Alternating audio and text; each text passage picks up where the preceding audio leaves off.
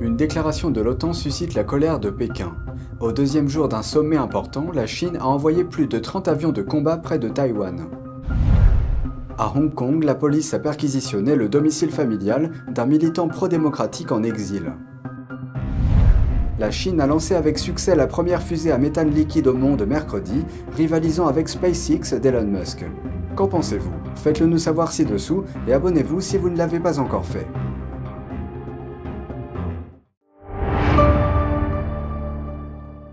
Bienvenue dans Regard sur la Chine. Deux puissances mondiales se confrontent à nouveau.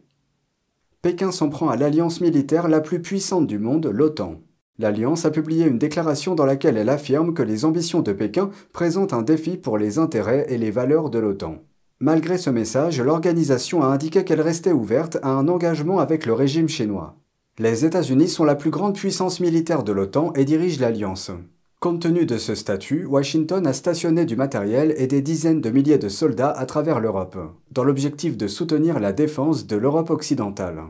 Réagissant à la nouvelle, Pékin a accusé l'OTAN de s'étendre à l'Est. Il a également déployé plus de 30 avions de chasse près de Taïwan. Il s'agit de la plus grande incursion dans l'espace aérien entourant l'île au cours des trois derniers mois.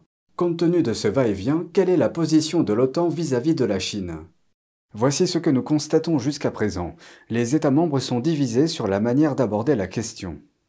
Le président français Emmanuel Macron s'est prononcé contre une focalisation accrue de l'OTAN sur la Chine, suggérant que l'OTAN se concentre sur l'Atlantique Nord. Un autre pays membre, la Hongrie, a déclaré que la coopération avec la Chine présentait des opportunités plutôt que des risques. En Asie, les grandes puissances régionales cherchent à établir des contacts plus étroits avec l'OTAN, et ce face à un Pékin de plus en plus agressif.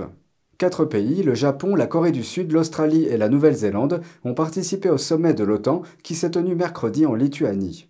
Le Japon étant pourparlé en vue d'établir un bureau de liaison de l'OTAN à Tokyo, qui serait le premier de l'organisation en Asie. Tokyo et Séoul ont également signé des accords avec l'OTAN dans des domaines tels que la cybernétique et la technologie. Dans le même temps, l'OTAN a clairement indiqué que Taïwan ne relevait pas de sa responsabilité. Telle est la ligne de conduite que le chef de l'OTAN a répétée tant dans ses discours que dans ses écrits. La Chine n'est pas notre adversaire et nous devons continuer à dialoguer avec elle, mais l'affirmation croissante de Pékin affecte notre sécurité. Il a également évoqué les ambitions nucléaires de Pékin. La modernisation nucléaire de la Chine est d'une rapidité et d'une ampleur sans précédent, et elle est menée sans aucune transparence. Par ailleurs, l'organisation a attiré l'attention sur l'empreinte mondiale croissante de Pékin, sur ses cyberopérations néfastes et sur l'opacité qui entoure son développement militaire. Une autre marque de luxe suscite la colère de la Chine. La marque de mode italienne Bulgari s'est excusée auprès de Pékin cette semaine pour ne pas avoir exprimé sur son site internet la position considérant Taïwan comme faisant partie du territoire chinois. Pour les entreprises ou les pays qui traitent avec la Chine, la question de dire si Taïwan fait ou non partie de la Chine est très délicate. Pékin considère l'île comme faisant partie de son territoire, et ce bien qu'il n'ait jamais gouverné l'île. Qu'a fait Bulgarie pour s'attirer les foudres du régime chinois Sur la page de son site web consacré à l'emplacement des boutiques, la marque a listé Taïwan tel quel au lieu de dire Taïwan de Chine. Un média en a parlé et les réseaux sociaux chinois n'ont pas tardé à se déchaîner contre la marque. Des internautes ont même menacé de boycotter la marque. L'entreprise a ensuite publié une déclaration. Elle a déclaré, je cite, Nous nous sommes sincèrement excusés et avons immédiatement corrigé l'erreur. La Chine est un poids lourd du marché des produits de luxe. Un rapport de PwC indique que le pays prendra un quart des parts du marché mondial dans deux ans. Mais Taïwan n'est pas la seule ligne rouge pour Pékin. Nike et H&M se sont retrouvés sous le feu des critiques en Chine après avoir exprimé des préoccupations quant au travail forcé dans le Xinjiang. Dans un contexte de difficultés politiques en Russie, une visite du dirigeant russe Vladimir Poutine en Chine est sur l'agenda. Un porte-parole du Kremlin en a fait l'annonce mercredi, ajoutant qu'il est temps pour eux de renforcer les relations russo-chinoises. Bien qu'il n'y ait pas encore de date officielle la Russie a renforcé ses liens avec la Chine depuis qu'elle a envoyé des troupes en Ukraine l'année dernière. L'invasion a fait chuter ses relations avec l'Occident au niveau le plus bas de l'après-guerre froide. Quelques semaines avant que la Russie ne déclenche la guerre, Poutine et le dirigeant chinois Xi Jinping avaient déclaré s'engager dans un partenariat sans limite. Lorsqu'il a fui Hong Kong pour le Royaume-Uni en 2020, le militant pro-démocratie Nathan Law a coupé les ponts avec sa famille, restée au pays afin de la protéger. Mais trois ans plus tard, la police a fait une descente au domicile de ses parents à Hong Kong. Elle a arrêté ses parents et son frère pour les interroger. Le chef de la police de la ville a promis de traquer leur fils et sept autres personnes et les a comparés à des rats qui traversent la rue. Jen Warrell, correspondante de NTD au Royaume-Uni, s'est entretenue avec Mark Saba, directeur de la Fondation du Comité pour la liberté à Hong Kong, pour en savoir plus. Bonjour Marc, c'est un plaisir de vous parler. Le frère et les parents du militant Hong Kong et Nathan Lo ont été emmenés pour être interrogés à Hong Kong. Dites-moi ce que nous savons jusqu'à présent. La façon dont les autorités de Hong Kong traitent les dissidents et les militants pro-démocratie qui ont quitté Hong Kong est vraiment bouleversante et choquante. Le Parti communiste chinois a-t-il l'habitude d'utiliser ce genre de tactique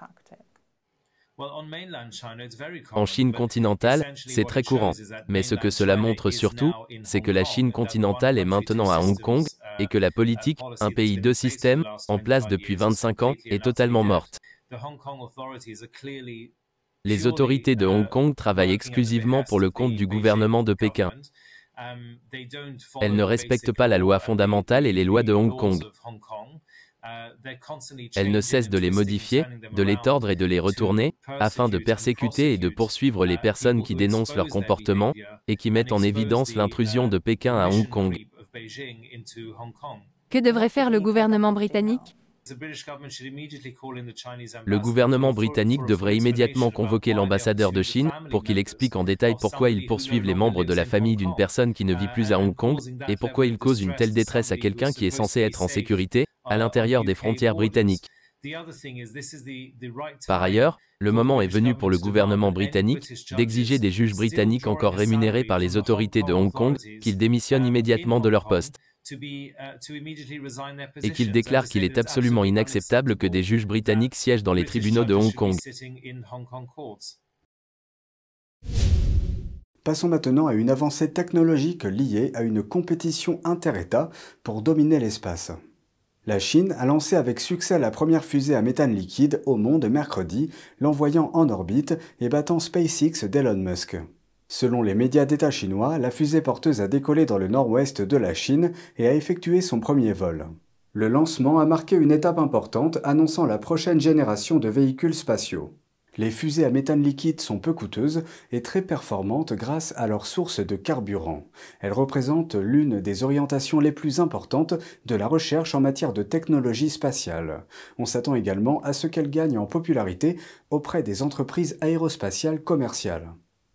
Ce lancement de la Chine est un événement suivi par son rival américain, car les deux superpuissances s'efforcent de réaliser des percées dans le domaine de l'aérospatial.